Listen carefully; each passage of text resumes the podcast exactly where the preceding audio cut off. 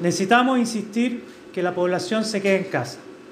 Esta ha sido la consigna que tanto desde el nivel central como el regional y local hemos difundido durante las últimas semanas.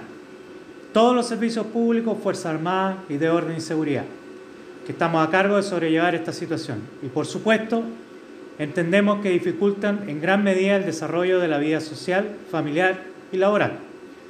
Sin embargo, el trabajo que tenemos como sociedad es lograr aplanar la curva de contagio y para ello debemos estar todos alineados. Debemos tener conciencia que el coronavirus afecta de manera más agresiva especialmente a pacientes con enfermedades graves de base y adultos mayores, siendo los jóvenes los principales transmisores. Pero entendemos también que estamos entrando al invierno y sabemos cómo las bajas temperaturas afectan nuestra zona suraustral.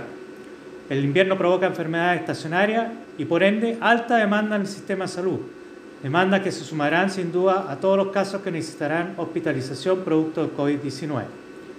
Es ahora cuando tenemos la oportunidad de frenar el avance del virus, pero es un trabajo en conjunto, en donde todos y cada uno de nosotros somos actores relevantes para lograr aplanar con éxito la curva de contagio. En este sentido, evitemos las aglomeraciones, y evitemos organizar actividades que puedan conducir a que las personas tengan que salir de casa, como la venta de curantos u otro tipo de actividades similares. Hemos detectado que organizaciones sociales están invitando a la comunidad durante estos días a concurrir a comprar y retirar comida preparada en diferentes puntos de la región. Esto no es prudente, ya que eventualmente podemos generar aglomeraciones para retirar estos alimentos. Tratemos de buscar la fórmula para que estos productos puedan ser enviados a domicilio como un delivery. Sabemos que muchas personas, comerciantes independientes, no lo están pasando nada bien. Hay que apoyarlo con todas las herramientas disponibles, pero esto no puede significar que tengamos que poner en riesgo el contagio de la población. Esta problemática está directamente relacionada a que aún existe un gran número de personas que no le toman el peso a esta pandemia y no se cuidan. No utilizan mascarillas, ni mucho menos toman en cuenta las recomendaciones de la autoridad sanitaria como la distancia social.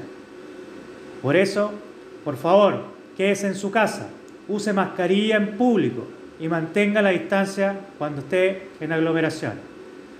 Con respecto a la medida implementada en el plan de acción por Semana Santa, la actualización de los datos hasta el minuto indica que hemos detenido el ingreso a más de 612 vehículos, repartidos en los 47 puntos de acceso instalados en diferentes puntos de las cuatro provincias de la región. Cabe mencionar que 246 corresponden al cordón sanitario de Osorno que trataron de salir o ingresar a Osorno, 160 en la provincia de Yanquihue, 204 en la provincia de Chiloé y dos vehículos en la provincia de Palermo. Tal como he mencionado en los días anteriores, seremos inflexibles con aquellos que no quieran acatar las medidas de la autoridad sanitaria que la autoridad sanitaria ha implementado, con tal de entregar la seguridad a la población y evitar nuevos contagios del coronavirus. En otro tema, hemos recibido más de mil solicitudes para entrar o salir del cordón sanitario que se encuentra implementado en la ciudad de Osorno en vehículos particulares. De estas solicitudes, más del 95% han sido rechazadas, ya que no cumplen con los requisitos mínimos para ser analizados durante el marco regulatorio de la autoridad sanitaria decretó.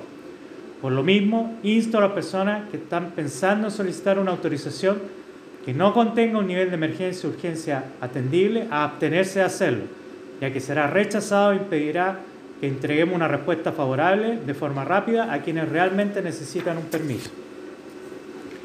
En cuanto al total de detenidos durante la jornada, fue de 101 personas, 43 por infringir la cuarentena en Osorno y 58 corresponden a toque de queda, de los cuales Tres son de Achao, 10 de Calbuco, 5 de Castro, 1 de Chonchi, 2 de Curaco de Vélez, 2 de Dalcahue, 3 de Frutillar, 4 de Yanquihue, 2 de Los Muermos, 13 de Puerto Montt, 1 de Puerto Vara, 1 de Porranque, 1 de Keilen y 10 que nos informó la PDI de diferentes lugares. Muchas gracias.